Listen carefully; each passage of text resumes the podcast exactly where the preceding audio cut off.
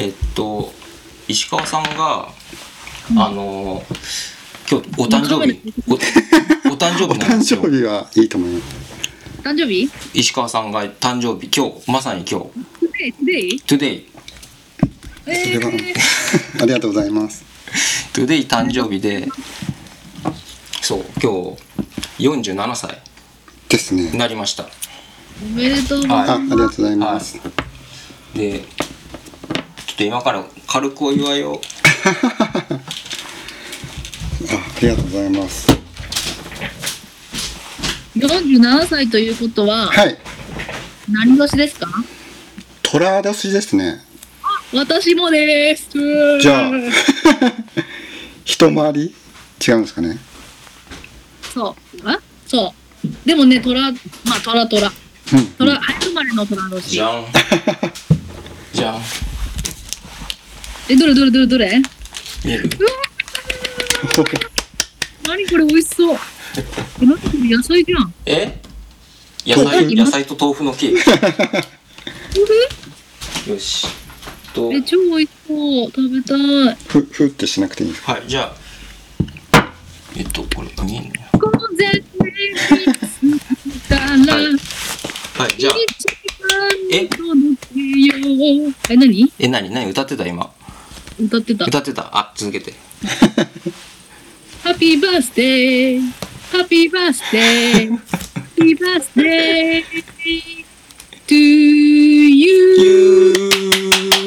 ありがとうございます。はいおめでとうございます。ふっと。ふうしてください。ふうイエーイ。ありがとうござい今年も良い良い。良い7インチをたくさん あ四七紹介してください。四七ですはい。石川さん7インチレコードの和物レラジオミンタラは、のんきに本気に日々の暮らしを発行させるカルチャーバラエティ番組なんだな。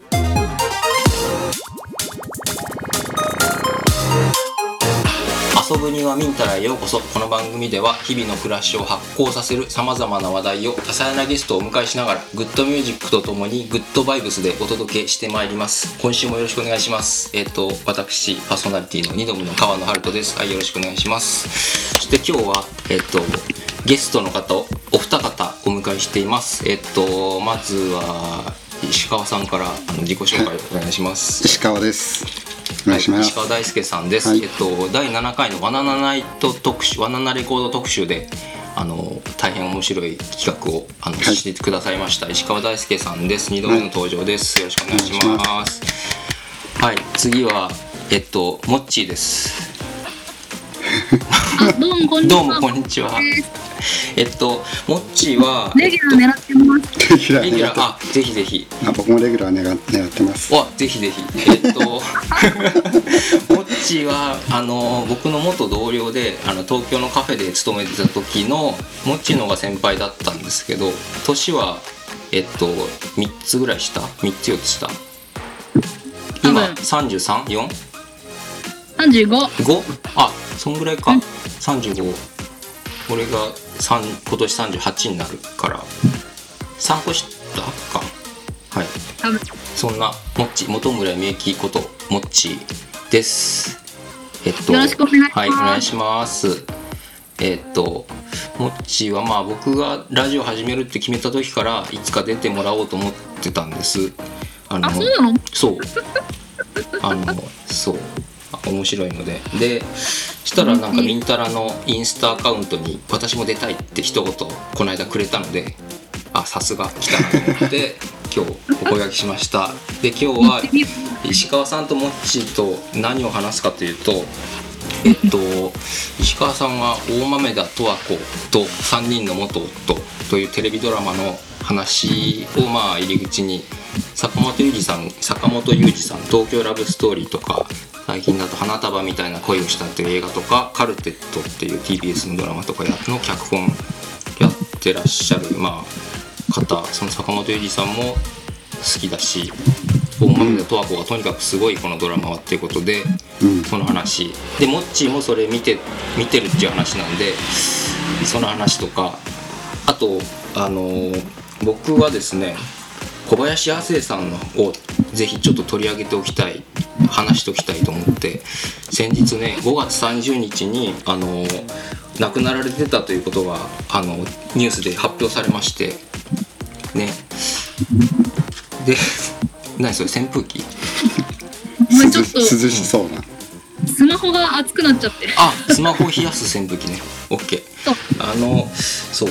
でその小林亜生さんって、まあ、ピンとくる人は来るだろうしあのまああの寺内貫太郎一家っていうドラマでまあ何？その主人公の貫太郎をやってた向田邦子さんのあのドラマですね。それは僕は見たことないんですけどやっぱりその作曲家としてめちゃくちゃ好きであのそう最初に好きになったのはあのレンジで煮魚1分半のコマーシャルがめちゃくちゃ好きなんですよ。わかるもっちレンジで煮魚1分半？レンジで煮魚1分半のやつ？これこれがあの僕が高校生の時にあの放送されてまして。でその時にあとあれ「パッとサイデリア」とか、うん。ああでそのなんか巨泉あ巨泉さんじゃないあの えっと小林亜生なんか2人ごっちゃになるんですよ。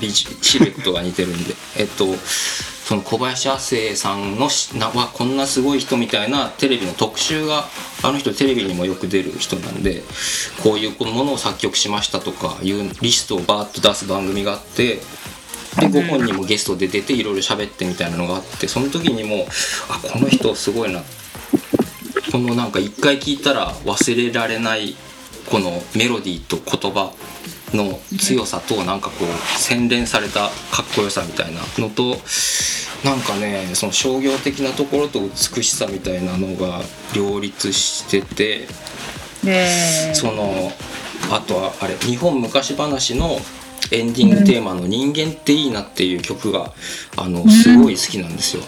あのあれがなんか本当人間の本質を言っているというか僕の人生のテーマ曲と言ってもいいぐらいの曲なんですけど、うんうん、あれ歌える？あの子見ていたあ隠これでれんぼす。皆さんこれです。夕焼け小焼けでまた明日。また明日いいな。いいな人間っていいなおいしいご飯にポカポカお風呂だったっけ布団で眠るんだろうな僕も帰ろうお家へ帰ろうでんでんでんぐり返ってバイバイバイそういう歌なんですけど。それね。そう。作詞も小林亜生作詞はね違うと思います、うんうん違った。そう違うと思うけどなんかねそうこの何も言ってないようでなんかうん。本本当のことをシンプルに言ってるみたいなのとのがねやっぱ人間って何がいいかって美味しいご飯食べて、ね、お風呂入ってあったかい布団で眠るのがやっぱ一番いいじゃないですか人間でよかったなって思うのってそういう時ですよね。あとこうこうやってね友達と喋って楽しくしてる時とか。そう。だからなんかねそういうことですよね。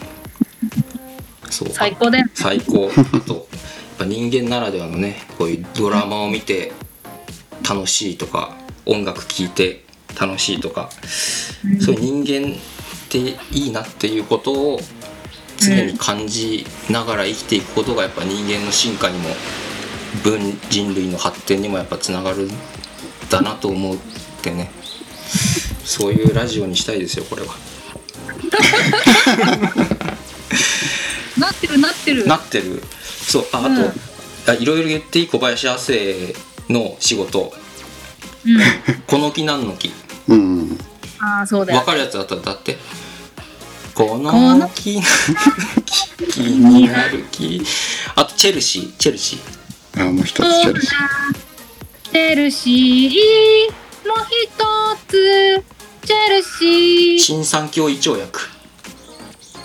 新三教胃腸薬。積水ハウス。エセキスわかんない。えーっとファミリーマートえ？ファミリーマートって何？えあなたとコンあなたとコンビニファミリーマートあ、です。はい。パッとサイゼリア。パッとサイゼリア？はい。これご本人も出て踊ってましたねなんか。おそう。パッとサイうん。だから僕ら世代だとやっぱパッとサイゼリアで、あの印象が強いですよね。うん、うん。あとはあれブルーダイヤとか。金銀パールプレゼント。え、金歌って？金銀パールプレゼント。なるほ洗ど。剤洗剤。あとかっぱえびせん。かっぱえびせん。止まらない。カルビーかっぱえびせんですね。あとクラシアン。クラシアンもそうですよ。クラシアンシンクラシ はい。あとねこれびっくりしたのが慌てんぼうのサンタクロースもえ？亜生さんなんですって。すげえ昔からある曲みたいに思ってたけど小林亜生さんが作った歌ですよ。あ、いたった、どんどんどん。す そこ？そこですごい。あとは魔法使いサリーとか秘密のアッコちゃん花の子ルンルンガッチャマン、コンバトラー V ピンポンパン体操怪物くんプロゴルファーサルとか。もそうですね。素晴らしい。すごいよね。ガッチャマンが一番好き。ガッチャマン好き、うん。誰だ？誰だ？誰だ？そうそうそうそうそうそう。空の彼方に踊るシモン・マサトですよね。シモン・マサト。そうですね。うん。うん。ガッチャマンはかっこいいですよなんかね子供の頃替え歌歌ってたの。小学校の頃替え歌歌ってたの覚えてる。え？ちょっと替え歌教えてくなんかださいねサビのところで「地球は一つ」うんうんうん。であれ繰り返すでしょ「地球は一つ。はいはいはい地球は一つ」あれをなんか「地球を一つ。作れば二つ」あ地球って作れるんやと思って。まあそうやな。作れば二つやな小学生っぽいな。意味のない真理を、いいですね、うん、歌ってたね。でもガッチャマンはね今聞いても本当かっこいいと思う。かっこいいですね。うんかっこいい。ガッチャマンね。あでねなんかねいつやろ米米米米クラブ、はいはい。米米クラブ。はいはい。がガッチャマンをコピーしてたカバーしてへてー。ライブかなんかで、はい。それめちゃめちゃかっこいいですよ。石井達也が。ああ歌ってて。う。うん。うん。はい。ガッチャマンいいですね。ガッチャマン。ああとドラマで言うとあのあれです。裸の大将のああ野に咲く花のようににえ？ダカダカーポ。ダカーポだっけ？ああダカーポ。野そう。に咲く花のように。ふんふんふんふんふんふんふんですね。私ね、小さい時ね、小金井公園にダカーポが歌いに来たの見に行ったの。えー、じゃあ生のには咲く花のように聞いたそう、そうなの。えー、ハーモニー良かった。超良かっ。よかった。うん。癒されそう。いいね。でもその曲しか分かんなかったうね。んまあね。そっか。えー、ということでまあそうですね。この辺で今日、えー、と小林亜生さんの曲を何曲か聴きましょう聴いて聴いてで次とはこの話。しましょう。はなんかさねつなげたいね。どうなんでしょうね。え？小林亜生と。いやこれね僕びっくりしたんですけど、うん。あの昨日夜中見てて第2話、はい。第2話で人間テイーナが出てくるんですよ象徴的に使われてて。え？あのほらあの2番目の夫、しえー3番目か。シンシン。シンシンがあの、まあ、ソファーソファーをね拾あ捨てた時？シンシンのソファー捨てた時に、あの十和子だか歌ちゃんだかが拾ううさぎのぬいぐるみ。ぬいぐるみがうん。が「テレレテレレテレレテレレレ」ってそこぬいぐるみが歌うっていうか鳴るといううか、んうんうんうん。人間テイーナ人間テイーナがそこからかかって流れてくるんですよ。やば。そう。でもそのさっき川野さんが出た、うん。そのなんていうのかな。意味のないけど普遍的なことって、う多分んうん。十和子のテーマやと思いますよ。ああまあねそうなんだ。多分最終回見ると最終回はままだもろそんな感じですね。へえ、うんねちょっと楽しみ。ねじゃん。うん繋がってる。そうつながっちゃってるししあとまあミンタラ的に言うと石川さんが前回来てくれた「バナナ特集」で1曲目にかけたのが小林亜生さんの、まあ、デビュー作と言ってもいい「いや。家家家」っていう。あれ1曲目じゃなかったよね。いやいや放送上は実はちょっとあのき尺の都合で切ってたんですけど実は一番最初にかけたのははいはいはい「家家」だったんですよ。あの怖い。そう怖いそういうね因果があるんですよ。因果応報で。えっとでそう十和子は石川さんは最初からそのリアルタイムで追いかけてたんですか？リアルタイムで見ましたね。これは面白そうだと思って。うん。そうですね。坂本雄二あ。カカルテットが好きだったんで。ね。うん。松田龍平松たか子が出ててうんうん。坂本雄二。うんうんうん多分面白いかなっていう。まあ面白そうですよね。そっうんか。カルテットなでもそうですね。今期のまあさっきも話したが今期のドラマは結構面白いうん感じあって。へえでなんか久しぶりにそのテレビでリアルタイムでうん。ドラマを見てうん。1週間待ち遠しくて次どうなるんだろうっていうね生活はうん。そのネットフリックスとかでバーってまとめて見るうん。じゃなくてうんうんなんかその不便さ1週間待たないといけない不便さうん。が案外新鮮。うん。うん前前はねよくやずっとやってたはずなのに。うん。うん。で楽しかったですね。うん。そう。多分制作側も、うん。そのまあその視聴者の人の反応とかを SNS とか、そういうので見てちょっとね先のお話考えたりとかもしてたんじゃないですかね。結構リアルタイムでいろいろ作ってたみたいですよ。そうなんだ。うん。そう。モッチーはどんな感じですか？見始めたのは。最初から？うん、私も石川さんと一緒で、カルテット面白かったから、うん。これ絶対面白いよって言って、もう絶対見る。まあいつもドラマ見るんだ見る派なんだけど、うんうん。うんこれだけはこれは外せないなって思って見てた。へえ。じゃあ結構その今期新しいドラマどんなのやるかなっていうのはなんとなくチェックはすんの？毎回。へそう、うん、毎回結え。テレビウォッチャーですね。うん。構集中で時間があるから、ああそっかそっかあそうそう。なもっちは今2児のお2児のお母さんでね。今生まれて半年ぐらいになるう。ん息子ちゃんが。うん。とまあなんか3歳。忙しい家うん。うんうんな時間はあそっかそっるか。うんうんうん。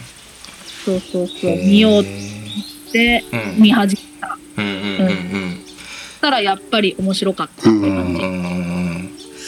すごい。まずあれですよねあのうん。伊藤沙莉がナレーターっていうそね今一番ノリに乗ってる女優さんがうん。出ないでナレーションだけっていうところにまず惹かれておあのねあの声声で。声めちゃくちゃいいですね。僕その伊藤さんさんっていう人はちょっと存じ上げないんですけど。面白いですよ。声声すごいいいなと思った。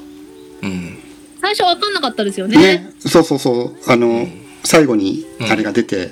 うんあこの子なんだみたいな。うんうんすごいよかった。確かに。うん。そう。あちょっとごめんなさい。あのちょっと全然見たことないリスナーさんのためにうん。概要というかこういう誰が出ててあー こういうドラマですよっていうのを言った方がいいですねこれは。えっとまず主演が松たか子さんで。松たか子さんですね。でえっとその松たか子さんが大豆田十和大子さん豆田十和子、うん。うん、という主人公をやってて。でその離婚した元夫が3人。そうそう。3回結婚して3回離婚してるんですね、うんうんうん。でそれが、えー最初の旦那さんが松田龍平松田で龍平。八作さんですね。八作さんという。で、うん。次がえっと東京03の角田。ああの人東京03か、うんうん。東京03の角田さん。名前なんだったっけ？八作じゃえっと片郎片郎片郎さん。片郎はい。片郎さんで3人目が3人目が、えっと岡田将生岡田将さんがやってる新種シュッとしたかっこいいね、うほん。ん。とかっこいいなあの人、ううん。んえーっと。で3人とも癖が強いっていう。う、んうんうん。で最初の旦那さんの八作さんとの間には娘がいるのよね。あそうですね。歌ちゃんっていう歌ちゃん。高校生の女の子がいて、うんあの子もいいですよね。で歌ちゃんが言うにはその3人は第1シーズン第2シーズン第3シーズンで呼ばれ 呼ばれてるんですうね、ん。そうそうそうそう。なんかその辺のその言葉の選び方もすごいおしゃれっていうかかっこいいですようんねうんうんうん。うん。そうでまあその、まあ、3人の僕はまだ4話までしか見てないんですけど、えっと、基本今回はこれから見る人もたくさんいると思うのでネタバレは極力極力まあしないような感じでまあ今最終回まで見終わった2人と4話までしか見てない人が 話すっていう。4話までは、まあ、その3人の元夫とその十和子がやたら絡むんですよね。同じ部屋にいたり同じレストランにいたり、うん。ん。そう。やたらと絡むっていう。でまあ過去どんなことがあったかみたいなことがこう繰り広げられていく感じなんですけど、うん。とまず最初っていうかなんだろう。普通のドラマと違うのは、うん。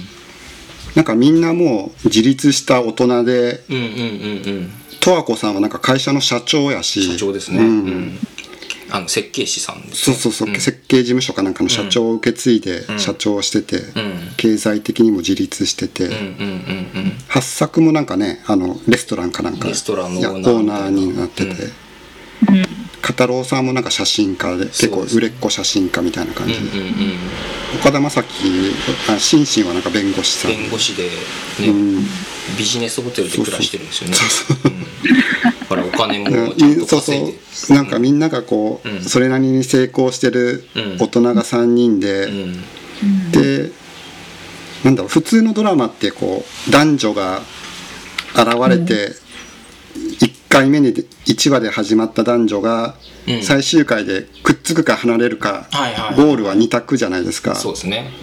でもなんかそれこのドラマはもうそれを経た3人じゃないですか、くっついて離れた3人が終わった。3人がうん。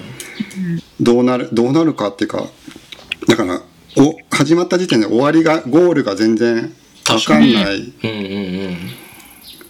ね、この中の3人とまたくっつくのか。うん新たな人が現れるのか。うん。そういうのがなんか全然見えないままうん。会話だけが面白くて、っていうなんか不思議な不思議なっていうかそのどそういう始まり方でしたよね。うん。うん。うんそう。であの僕はドラマ日本のテレビドラマっていうのをもうここ何年もほとんど見見てなかったんですよね。はい。でそれでもやっぱなんか十和子の噂は聞こえてきてて、うん、多分その広報とかその宣伝の仕方とかあとターゲットにしてる層っていうのがテレビあんま見ない人も多分巻き込もうみたいなことを多分していてあの、Spotify ってあの音楽サービスのプレイリストにあの、大豆田十和子のプレイリストっていうやつがボンって出てきてでドラマの音楽制作の裏話みたいなのを毎週そこで更新してたりとか、あと割とそのなんかあのドラマ全体的になんか SNS 見てるみたいな気分のドラマだなと思ったんですよね。なんか絵作りとかもすごいパキッとしたあの綺麗な絵でインスタインスタのフィルターかけたみたいなそういう絵ででなんかこう結構テンポ速くて細かいネタがバーってこう乱れ打ちされるみたいな感じが、あの SNS をこうスクロールしてるみたいな感じ。でツイッターのなんか一言小ネタみたいなあるあるネタみたいなやつもセリフの中にもすごいで、あの織り込まれてたりとか全然飽きないしあといちいちなんかナレーションがすごい多いじゃのが特徴じゃないですか。あのどうなの？あのナレドラマでナレーションツッコミって今、うん。わバラエティーとかで、うん。結構ナレーションで突っ込んだりとか、うん。テロップで突っ込んだりとかって流行りじゃないですか。うんなんかちょっとボケみたいなことを、うん。お笑い芸人が突っ込むんじゃなくて、うん。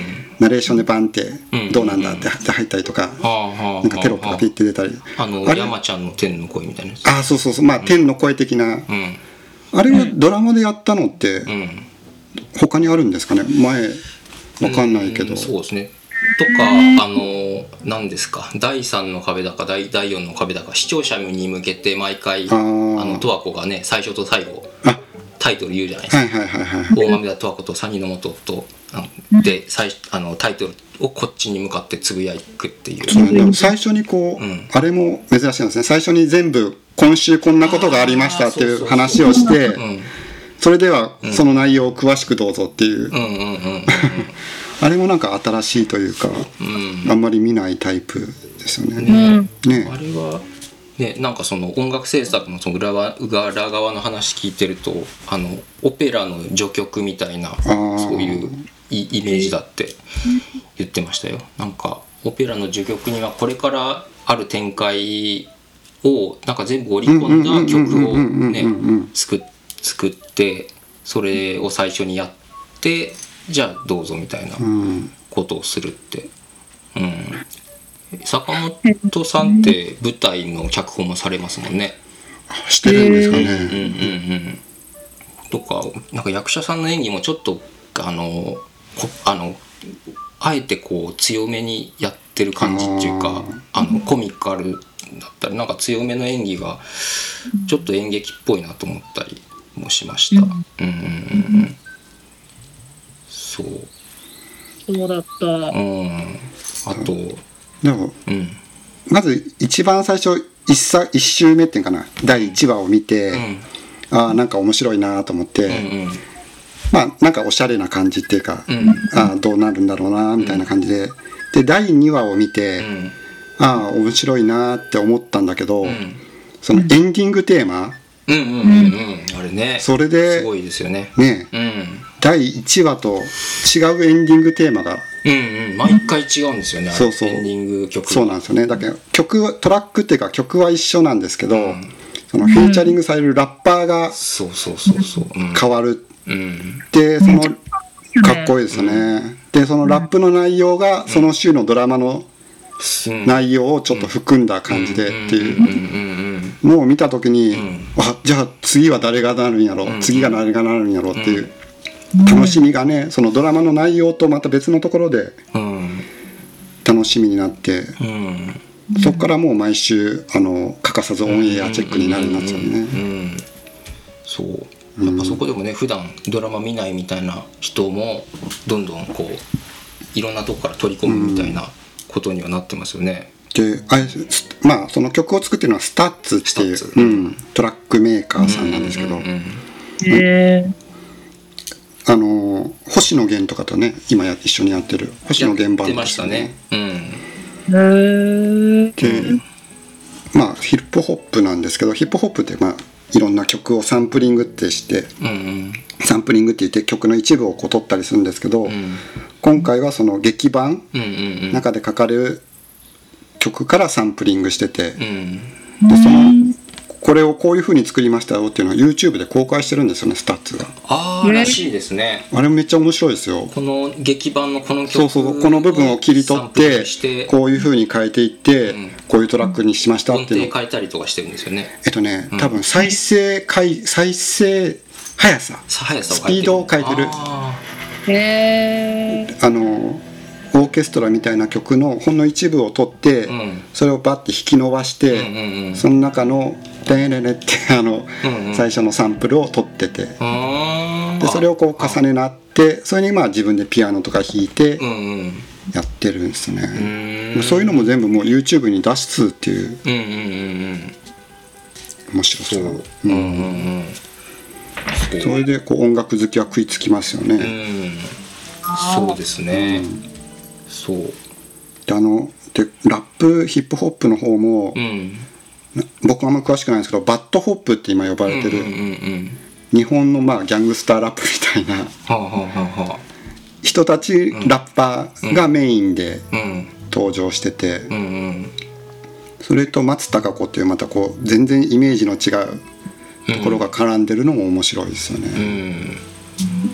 松劇さん。中にも出てましたよね。あ出てますねそうそうそう、うん。亀用出演みたいな感じでレストランでねご飯飲んでああなんかみんな全身タトゥーみたいな人たちばっかりなんですけど。バッドホッ そうなんや。そうそうそう。うん。なんか STUTSも何回か出たって言ってましたね。 STUTSはね結構毎回出てるんじゃないですかね。そのラッパーの人と一緒にご飯食べてるみたいな感じ。へえそうか。うん。ね。いやーそこ、うん最初はそれで僕は惹かれましたね、うん。もうこうのめり込んでいった感じうんうん。で、うん。うん。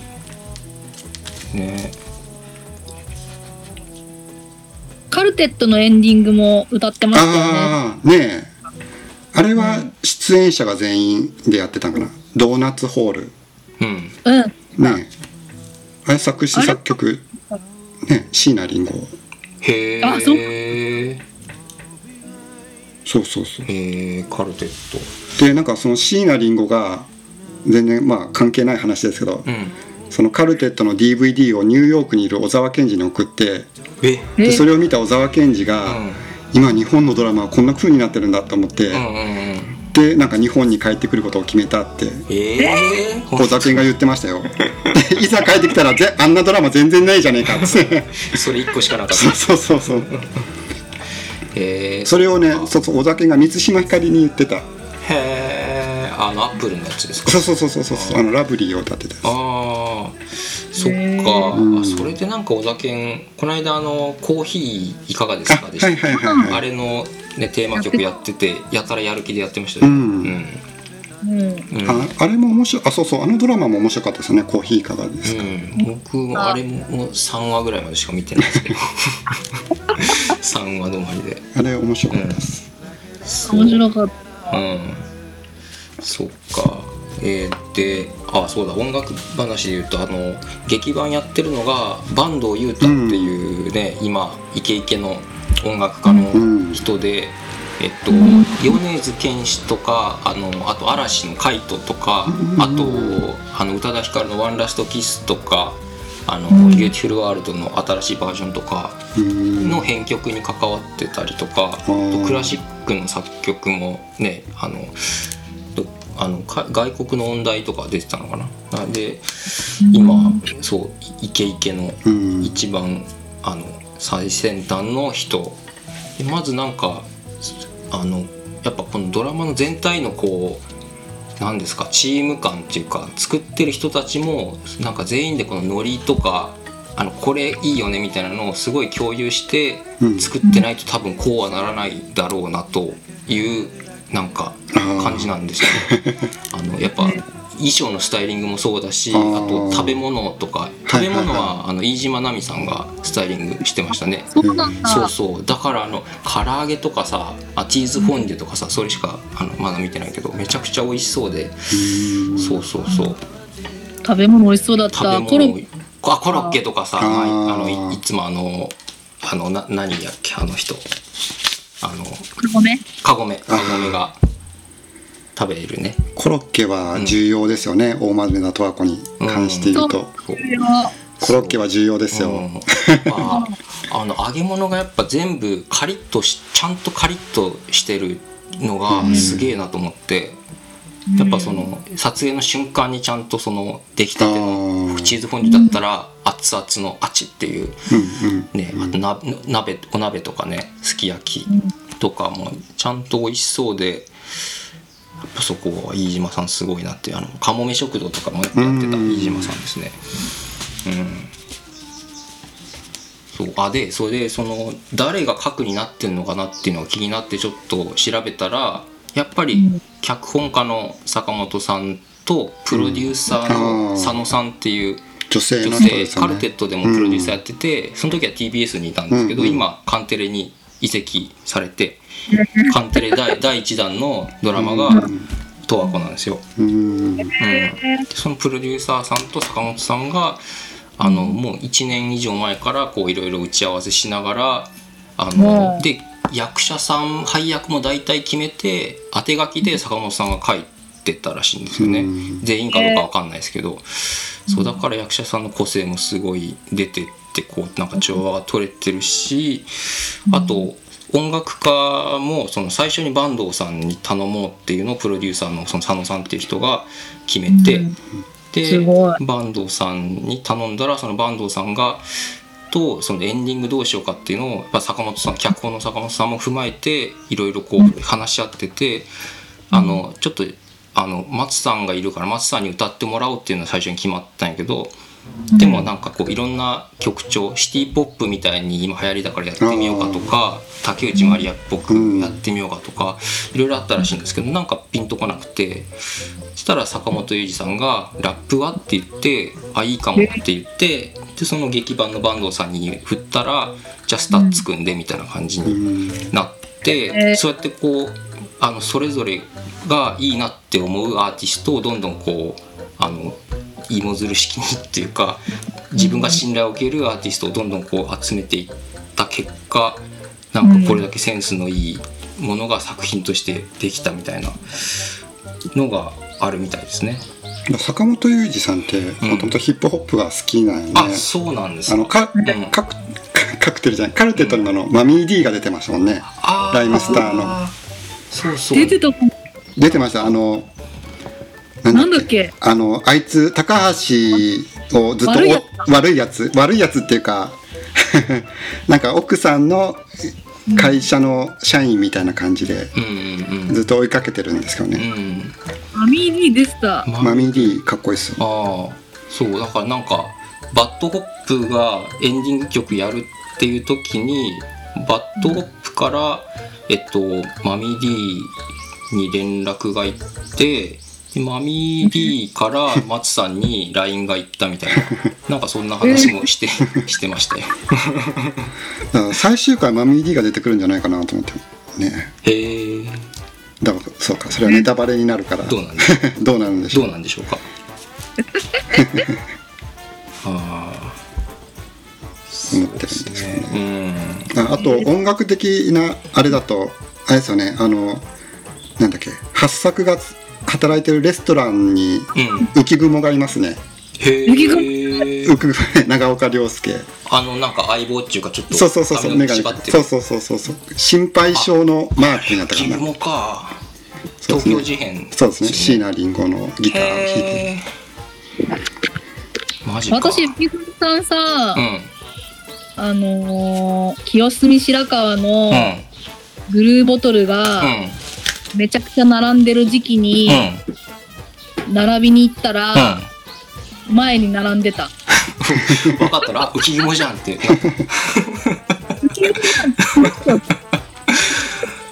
えすごいあと幸せですすごいね。あとスカパラの谷中さんが出てきますね。あ出てる。へえまだ第4話では出てないかもしれない。ないですね。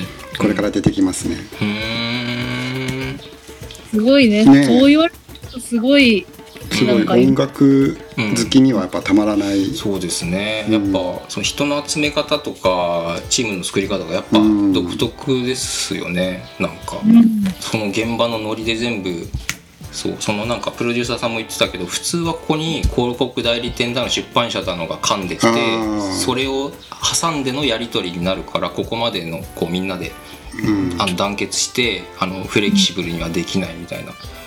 でもなんへかバンあの劇伴の坂東さんともなんか LINE とかあと今オンラインでミーティングとかも気軽にできるからそれでほで坂東さんが毎毎回毎回その完成ほぼ完成した映像に坂東さん自身が音を当ててるんですって。ここにこの曲のここを使おうとかうん。いうのを毎回当てて自分自分でミキシングして音量とか音質とか調整してそう。でどうしても合わないここのシーンに合う音楽がないって思ったらその場で作曲してで今リモートで録音できるからあの ちょっとトランペットをこういうフレーズで吹いてとかいうのをいや遠くにいるとか外国にいたりね遠隔にいる人に頼んででそのミキシングをしてる現場であの遠くにいる人に楽器吹いてもらってそれをまたそこに取り込んでみたいなすごいライブでやってるって。すごいよね。今からできるややつだね。ねそう、うん。このコロナ以降のの新しい作り方うん。をなんかフレキシブルに対応してるんだなっていうのが、うん。うん。そうそうそういや私これをこのドラマうん。をオンタイムでうん。見たいと思ってたけど、うん。でもなんか寝かしつけとかでかぶってはいはいはいはいはいそうね。見ない時もあるから、火曜の9時。うん。毎回録画にはしてあって、へで絶対見たいなってやつえは、毎回録画のドラマにしてて、うん。まあないけどちょっと見ようかなっていうのは TVer とかで見てて、でやっぱでも毎回録画のやつって見終わったらさ、うん。消すんだうんはいはい。だからなぜかね、うん。大豆のとこだけはねああ。あー消せない。はい。うん。わかるわかる。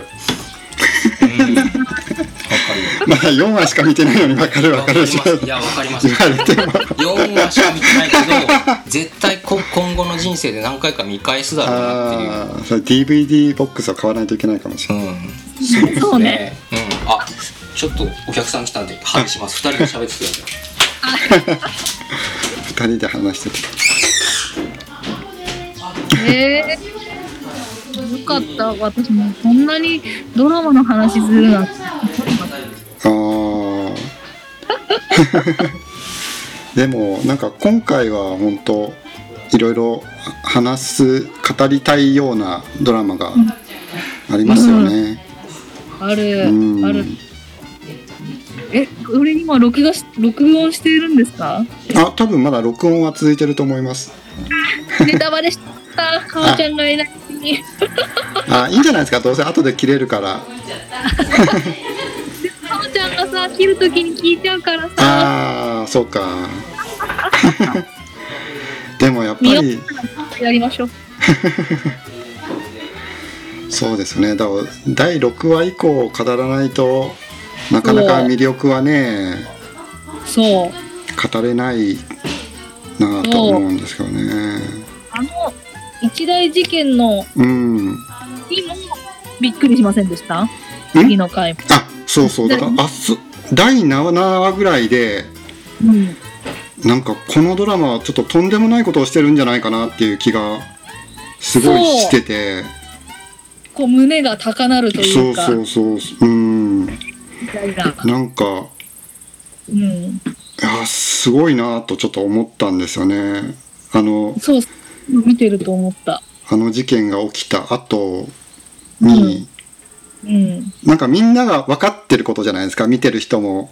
その十和子が何を考えてるかは、うんうんうん。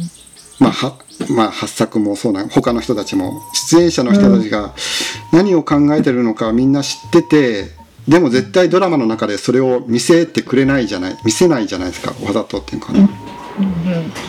なんかそのやり方がそれでもみんなが分かってるっていうのが。うん。うん。でうん。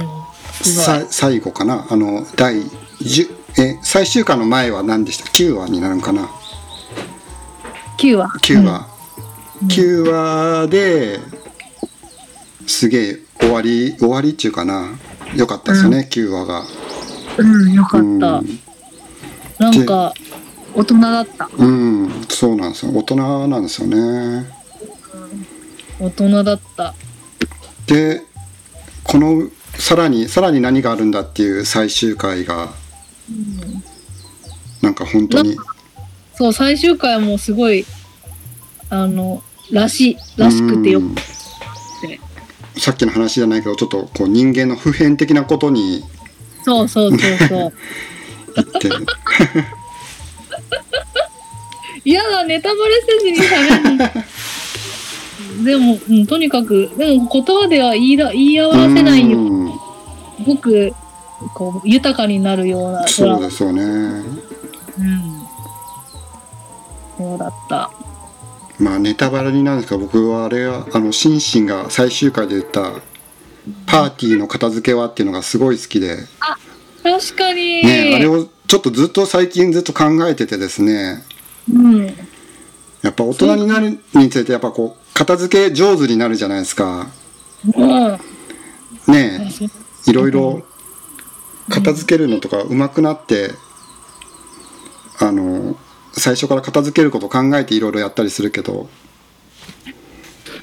そうだ。でもねあれを言われるとちょっと涙腺崩壊じゃないけど そうだよなって思いますよね確かに、うん確かに。キャン、まあ、本当に、実際片付けるの大変そうでしたけど。そうですねあの人たちね大豆だとはこう寝てるのかなって。大体でみんないつも深夜まで飲んでますよね。次の日ちゃんと社長なのに会社行ってんのかなとかって。心配になるけど。うん。まあそういうの。あの、もうきパパッとは思い出せないけど、毎回、なんかいいこと言ってるなーっていう、うんそういうセリフが出てくるドラマでしたね。ねえ。だけどなんかふざけてることが 方が多いんですけどね。いやー、あの世界に行きたいな。あー。ああいう世界が。うん。あそうかそうですよね。そうだけど、でも。その韓流ドラマとか今、うん。それこそネットフリックスとかでアメリカのドラマとかも見れるじゃないですか。その辺に全然見てないんで知らないんですけど。でもなんか負けてない気はしますよね。このうん。いや韓流ドラマより数歩先に行ってる気がすごいして。うん。なんか、うん、日本のドラマねさっき川野さんは日本のドラマ全然見てないって言ってたけどうん。いやいや日本のドラマすごいよっていうのをちょっと改めて感じた気がします。お酒が帰ってきたくなる気持ちもわかりますよね。ねえ。本当かどうか知らんけど、でも言ってたから。うん。うん。そうなんですよね。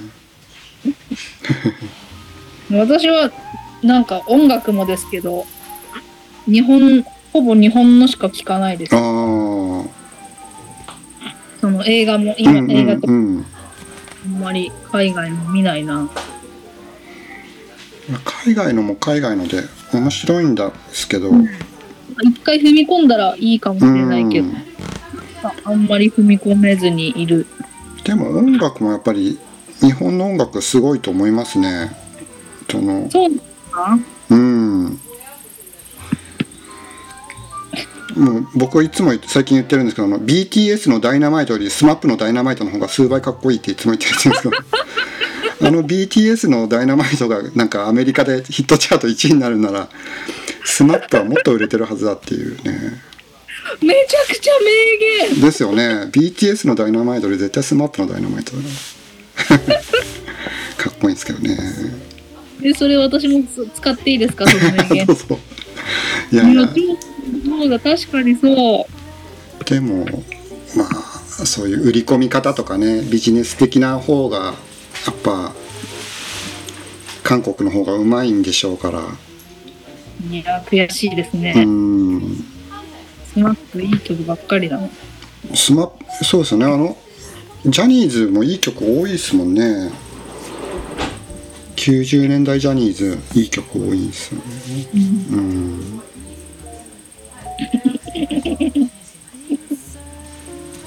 えー、石川さんは大分在住なんですか？そうです。別府ですね。えー、ずっとですか？いやあの1回出てて帰ってきた、は、ないるほど。ずっとへー。学生の頃からは関西ですね。大阪にいました。へえ、はどうして川ちゃんと知り合ったのなんかねイベントをしてて別府で川野さんがうん。それでなんか DJ とかのイベントをしててそれでなんか知ってる人がそこで DJ をしてたんで、うん遊びに行ってうそれで。なんか話なんか多分その前からもいろんなところで会ってたんですけどおそうおちょこちょこ話直接話すことはあんまりなくてうん。なんかそのイベントで話すようになってからじゃないですかね。へえ。うんなんか川ちゃんすごいな。二度も二度もすごいですようね。ん今別府でもわ別府でどうなの？前からもうそうなんですよけど笑い話題になってますよねあ、そうなんです。うん二度も。二度もに川野さん、へえ。うん、すごいな。すごい。嬉しい。嬉しい。いいですよねうん。一回行ったんですよ、ニドムができてから、私。一回ね、ニドムができてからね、はい大分に行ったんですよ。ああ別府のお店ですか？何の店かな？うんなんかすごく別府いいとこですね。面白いですね街はすごい面白い。うんなんかね、泊まった旅館の人が、別府はスルメみたいな街だって言ってましたよ。ああ噛めば噛むほど美味しいって。そうかもしれないうんそうでますた行ねきたいな。あね来てくれたの何年前かねあれもう結婚前やもんねそう。うん全然。6年、6年前ぐらいか。7年くらい。うんうんうんうんそう。そううんうんうん。じゃあ再開。再開。母ちゃんがさ、ネタバレになると思ってさ、ネタバレ？そうね。うん。えネタネネタバレしないように話すのが難しいって話ですよね。そう。う早く見てくれ。ん、うん。うん。見る見たらじゃあネタバレトークをまたしようか。そう。そうそうそう。そうしよそう。ううん。えっとどうですか？どうですか？こんなもんですか？なんか言い忘れたことありませんか？言い忘れたことなんかありますかね？うん。石川さん誕生日おめでとうございます。おめでとうございます。あそっか。それ言ってなかったっけ？今日誕生日ですね、うん。誕生日ですね。もしかしたらそそあそこ。うん。ね今年の抱負は石川さん？抱負は特にないですね。長い長生きして。長生き？健康に。健康に。コロナにならないようにですね。うん。うん健康第一ですよね。そうですうね、ん。笑笑ってですよね。笑って。笑うことが。うん。健康に笑うことが。健康に笑う。幸せまさにそうですね。間違いない。うん、うん、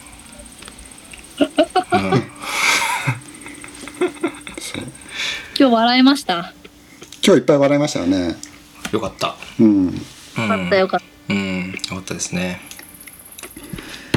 でちょっと私から、私からもいいですか？はい何ですか、実は私はですうね、ん。ラジオに出るというのがはい。人生で2回目なんですよ。なるほど。そう。で、1回目ははい。18歳の時えに、ー、なんか、知り合いのうん。30代のお姉様うん。に、はい。ちょっと出てみいひんって言われて、はい。なんで関西で関西のね、関西の人だったんですね。そうそう。それで、うん、もう出る出るって言って、うんうん、なんか、出たんだけど、うんうんうん、やっぱ緊張しちゃって。まあね18歳でその関西のお姉様方相手にしたらちょっと緊張するよね、う。ん、でもさ、うん。4、5人いたんだ？うん。だから、話すタイミングとかわかんないじゃん。うん。でも全然話せなくってさ、うんうんうん、私はこのリベンジのために今回、そういうこと。出たいなと思って。へえ。なんですけど、うん、ちゃんと喋ってましたか？喋れてますよ、もう、ばっちり。大丈夫？ば大丈夫です。歌も歌ってたからね。レギュラー決定で。やったー。月1ぐらいで出ますか？月1ぐらいで。お願いします。リモートで。リモートで。これからねこれは言っていいの、うん、この引っ越す話は。あ言っていい？いいの？世界中にいいの？いいいいいい。の？札幌に引っ越すらしいですよ、うん、もっちは。今東京の東小金井に住んでるんですけど。武蔵小金井。まあ武蔵小金井か。あそっか、うん、武蔵小か、うん、ではい。札幌。札幌にね旦那旦那さんのご実家うんですね。うん、旦那さんがねあのお父さんが居酒屋井の屋だっけ？なんなんだっけ？そう井の屋井の屋。っていうね半身揚げっていうのが名物で鶏肉真っ二つ 真っ二つに切ってその半身揚げを俺,、ま俺はまだやりたいんですみたいな話を聞いたことあります。え聞いたもん井の岡君から。へえうん、そうそうでねその札幌でお店をややるつもりなんですよね。そうです。でも半身揚げ。半身揚げは出さないかもしれない。おしゃれカフェみたいな。家具と。半身揚げやりたい。ね。うん。いいじゃん、いいじゃん。いいじゃん。そう。うん、9月には多分行くと思うので、うん、うん、じゃあ札幌特派員で札幌のフレッシュな情報をね、うん。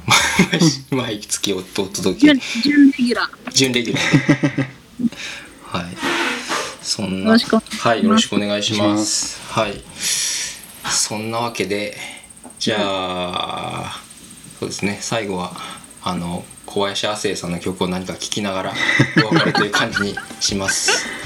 はいじゃあ皆さんお元気でまた来週。さようなら。ありがとうございましたありがとうございました。バイバイ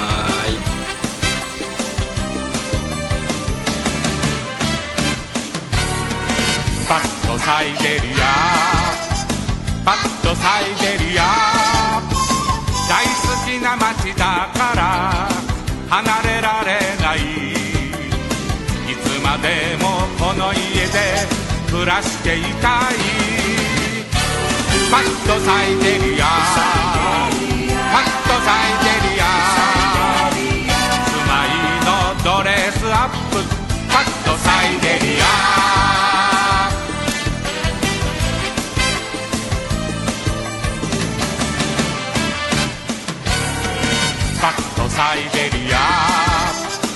パッとサイゼリア。いつも見る空なのに光まぶし。い新しい窓からは明日が見える。パッとサイゼリア。パッとサイゼリア。暮らしのリフレッシュ。パッとサイゼリア。い、というわけであのモッチーはねあのお子さんの保育園のお迎えがあるということであの離脱しましたが石川さんともうちょっと 話を。アフターアフタートーアフタートーク。はい。クなんですかね。うん。どうでしたか？いや、うん、面白かったというかうん。ですね。うんうんうんドラマに関して。うんうんと難しそう,、うん。そう難しい。ネタバレせずに話すのは難しいんですけど、あーまあねでもそうですね。聞いてる人の中では、うん。あれですよね。もう全部見てる人もいるかもしれないうん。から、もうこの間最終回？この間最終が回この間の火曜日が最終回。最終回。うんうんううんん。全10話。全10話ですね、うんうんうん。そう。やっぱネットとかでも最終回以降の考察とか続いてますもんね。ああそういう感じなんですね。いや楽しみ。うん。だからまあかん僕らの感想っていうかうん。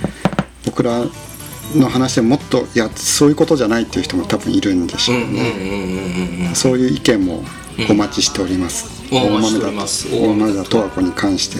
関して一言言いたいっんていう人は、ぜひメールをくださいはい。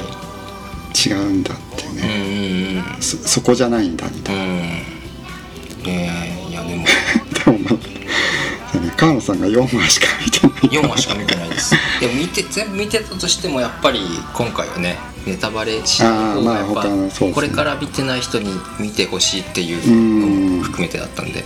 ででもどこで見れるんですかねえっと今僕は UNEXT で見てあます。ー。UNEXT で31日無料体験っていうのがあってはいはいはいはい。あそれ言ってなかったわ。で TVer で最新話は見れるんですけど、さ1話から遡るには、うんうん。UNEXT かな？だけなのか他にもサービスがあるのか分かんないあですけど、ー。まあ、あの無料体験で全話見れるのでカルテットはアマゾンアマゾンプライムで見れますあ本当ですか、うん。おいいっすね。うんうん。うんそうですね。はい。そんそんな感じですかね。ううん。んいやでもこういうあの語りがいがある掘りがいがあるドラマっていうのは嬉しいですね。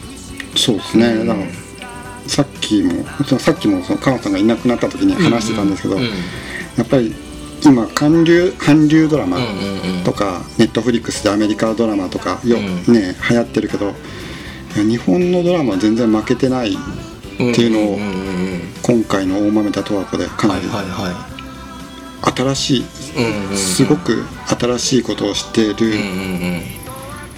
僕はえっと第7話はい。8話はい。でこれはなんかすごいことをやってるって思いまえした、ー、楽しみ。7話8話。7話8話、はい。でそうですね。9話最終回1個前の9話で、うん。はあすごかったと思って、うんで第10話最終回第10話は、うん。もうなんていうかなよ余韻祭りの後じゃないけどうん。余韻ですね。で本当にいい終わり方をして。なるほど。うん。本当になんかこう小林亜生のあれじゃないけど、人間っていいなじゃないけど 人間っていいな。そういうところに行き着きます。よ、へえそういう後味で。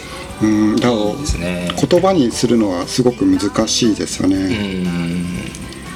うん、言葉にするのはすごく難しいことをやってる、うん。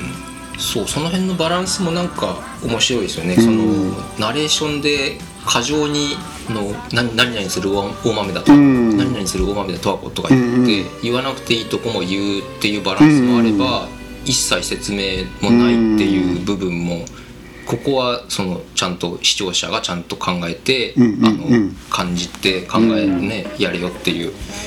その辺もいいですね絶妙で。そううん。ですね、うん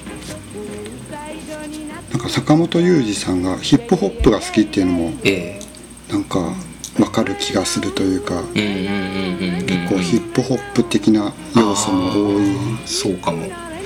ねまあまずそのスタッフ集めからしてうん。なんかねうんヒップホップ的なクルークルーを作るみたいな。うん。今なんかどうなのかわかんないですけど結構流行ってるのがあの伏線と回収ってあるじゃないですか、うんうんうん。アニメとかドラマとかで、はいはいはいはいはいでもなんかあの伏線回収ものってもうお腹いっぱいじゃないですか今。なんですよ僕は、はいはいはいはと今回あの大豆田十和子は、いうん。なんかこの間昨日見たなんか YouTube のなんか解説解解説みたいなしてる人が言ってたけど、うん。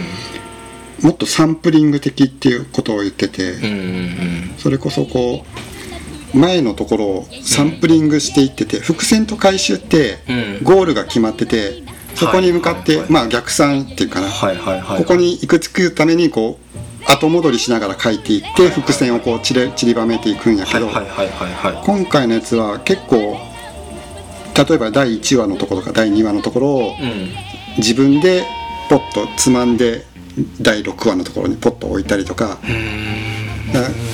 それを伏線の回収だって言ってるけどそれはだいぶもう作り方が違う話ででそれがまあ最終的にどっかに行くのか行かないのかっていうのもうん。分かんないんですけどなんかそれがまあその STUTS が劇伴をサンプリングしてテーマソング作ってるみたいなところにも通じるのかもしれないんですけど、うん。かなりヒップホップ的なうん。要素というか、が多い気がしてクドカンっているじゃないですかクドカン、あの人ってロックじゃないですか自分でも。あーまあ、ねグループ魂やってるぐらいだから、ね。うん。パンクというか。うんうん。ロックじゃなくて今度ヒップホップの ドラマができた。あ分かりやすいヒップホップのドラマじゃなくてーうんうん。大人なラブストーリー、ラブコメディなんだけど、うんうんうん。手法がかなりヒップホップっあぽいー感じとか年代も近いんですかね？工藤館と坂本さんって。坂本さんが今あ坂本50何歳。ああだから工藤館若いっすよね。もうちょっと若いか。うーん。坂本龍二ねだって東京ラブストーリーからだからね、そう。あれが23歳の時って知ってびっくりしました。調べたら。その後マザーとかもありましたマザーあ芦田愛菜ちゃんがはいねはいはいはい。松雪泰子と。あだからこう、結構いろいろうんやってるっていうかこなしてる人やけど、うん。でも多分注目されだしたのってこのこうなんカルテット以降なんかな？ここ何年か。あまた再注目みたいな感じですか？あどうなんですかね？わわかんないけど僕が知ったのは多分そのカルテットとか。ああそっか。そのた東京ラブストーリーの人とうん。マザーの人が一緒とかって知らなかったですよ、んねここのとこすごいですよねその花束みたいな恋をしたのも大ヒットしたし。うん。ねそうまた。うん。うんえ面白いうんドラマが。うん。うん。そっか。次々と。えー、他にじゃあその今あの石川さん的に注目してるドラマをいくつか言ってもらって締めましょうか。あはい。だから今期はもう全部終わっちゃいましたもんね。ああじゃあこんうん今期まあ今期面白かったのは。追っかけで見れるんでいくつか教えてください。多分あのー一系のカラスっていうドラマ一系ってどういう意味ですか？一系。えっ、とね多分第一裁判ものですね。裁判官の話なんで裁判もの、うん。一系のカラス。一系のカラスっていうドラマが多分内容的には一番ストーリー的には面白かった気がします。誰が出てるんですか？えっと竹野内豊と黒木春がへえ竹裁内判豊官コメディです。あコメディなうん完全コメディへえ竹野内豊がすごい面白い裁判官あのそうです。昔木村拓哉がやってたヒーロー、ケンにもうそっくりな感じなんですけど、うん。ヒーローはケンジだったじゃないですか、うん。ちょっとこうそれこそ最初は松たか子でしたよね。ヒーロー。うんでしたね。ね、うんうん。ああいう感じで、えっとすごい突飛もないことを言う裁判官が竹野内豊でそれに振り回されるあの助手みたいな助手じゃないけど同じ裁判官なんだけどそれをこう正そうとするけど結局振り回される黒木春っていう構図の裁判もので。うん。と面白いのは面白かったのはあの裁判なんでけ検事と判事があ弁護士がいるじゃないですか。で裁判官がいて裁判をするんですけどうん。大体そういうのでいつも検事が割と悪役うん。な感じで嫌なやつはい。嫌なやつが出てくるんですけどん。今回のやつ一系のカラスはなんか検事もいいやつっていうでまあ最終的に正正義とかなそういう話なんですけど正義とは何かみたいな。まだコメディですごい面白かったおです。ー一系のカラス。一系のカラス、それであとはえー、なんだっけ。えっ、とあコントが始まる。はいコントが始まる。はあれですよね、えー、とさっき言ってた花束の2人がやってる菅田将暉とは有村架純。あーが二人で主演して。るそうそうそう。で菅田将暉と、あの神木隆一神木君龍之介？龍之介？神木隆之介と、はい。あの中野大河はい。が3人でお笑いコンビトリオか。コントトリオで知らなかった。面白いですよ。てる俳優勢ぞろうん。いでうん。えーそうですね。それはそうなんですよね。面白いのは大豆田十和子と同じ構図なんですよね。男1人あ女の子1人と男3人って同じ構図で。だからその4人はこう夢破れる人たちの話なんだよね、えーそのコント3人組も結結局売れなくて、もう解散しようかみたいな。高校の同級生が3人で組んでるんだけど、売れなくてもう解散しようみたいな話をずっとしてる話で。でなんか有村架純もなんか会社でやなんかいじめられたかなんかでうん辞めて、うん。仕事を辞めて落ち込んでなんかファミレスでバイトしてるところに、うん。その3人が通ってきていつも深夜までネタを作ってて、うんうんうんそれで追っかけみたいな不安になってみたいな話なんですけどうね、すごくうん中野大河がすごいんですよね。中野大河ってすごいですよね。へえちょっとすぐ顔が浮かばないですけど。はい。今度が始まる。もう面白いですね。面白い。これももう最終回今週明日最終回明日最終回。うんなるほど。と、うんネメシスか。そうか日曜日にやってネメシス。ネメシス。うん。僕そうですね。ネメシスはメシスは。桜井翔。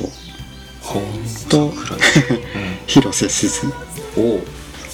の探偵ものですね。これもコメディですね。面白い。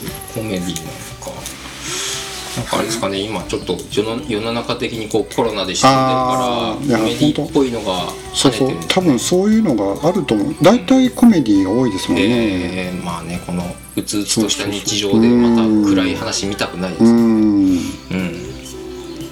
そっか。ネメシスフミス何何どんな話なんですか？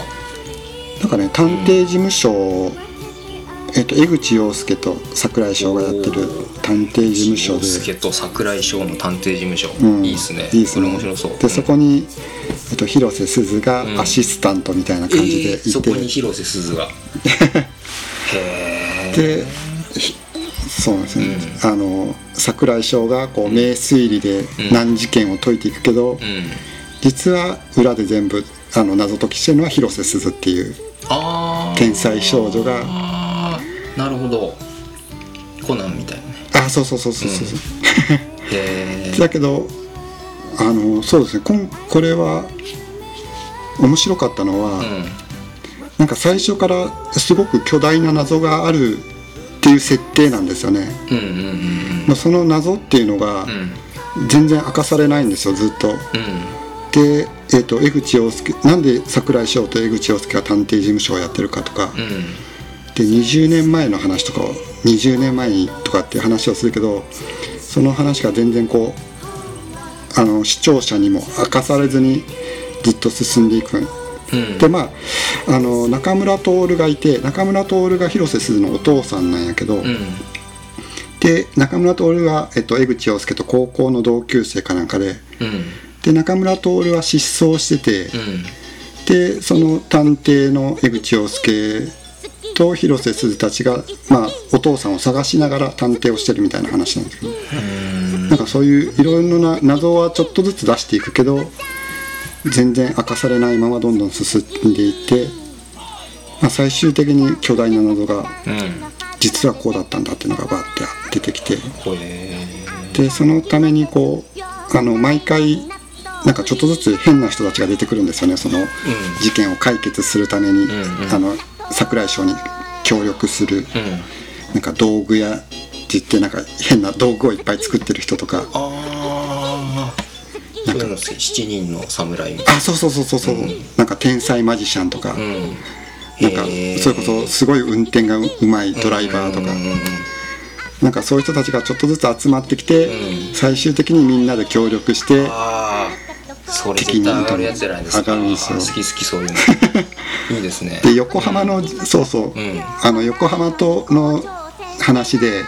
刑事が2人いるんですけど、うん。その刑事が高戸裕二っていう。お危ない。そうそうそうそうそう、へで高裕二行くぜ行くぜって言ってるっていう。オマージュも。そうそうそうそうそう。そういうなんか細かいネタもいっぱい散りばめてて、うん監督が入江優っていう。あ入江さんそうですかそうそうそうそう。埼玉のそうそう埼玉のラッパー。ああ間違いないですね。そうそうだからそうそう。ネメシスも結構ヒップホップ要素が多いですよね。なんか江口洋介がヒップホップ好きっていうああ謎の設定で。なんかジャージ着てこうやってる。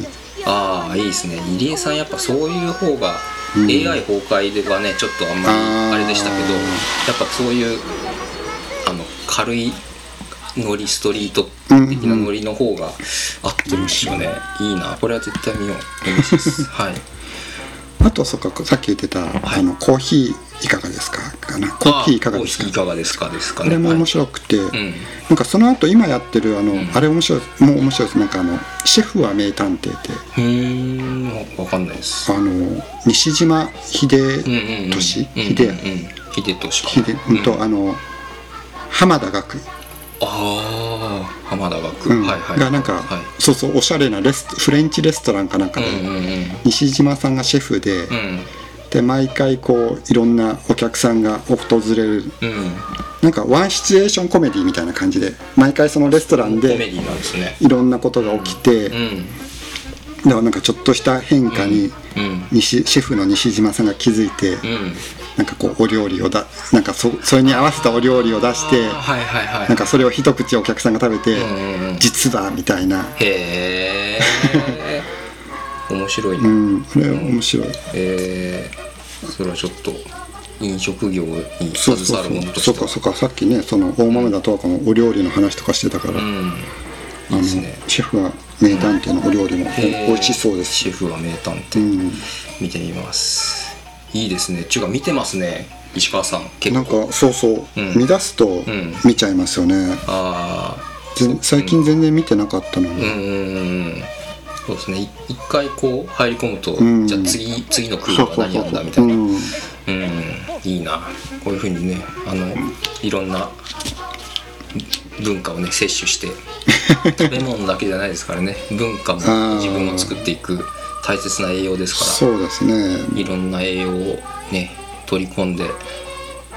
テレビドラマも面白いんだっていうことは、うん。うん。うんうんうん。言いたい。声を大にして声に出して言いたいですね。うんうんうん。はい、うん。ということではい。いやいいお話たくさん聞けましたけど。うん面白かった。面白かった。はい、じゃあまた話しましょう。ありがとうございました、ありがとうござい。ました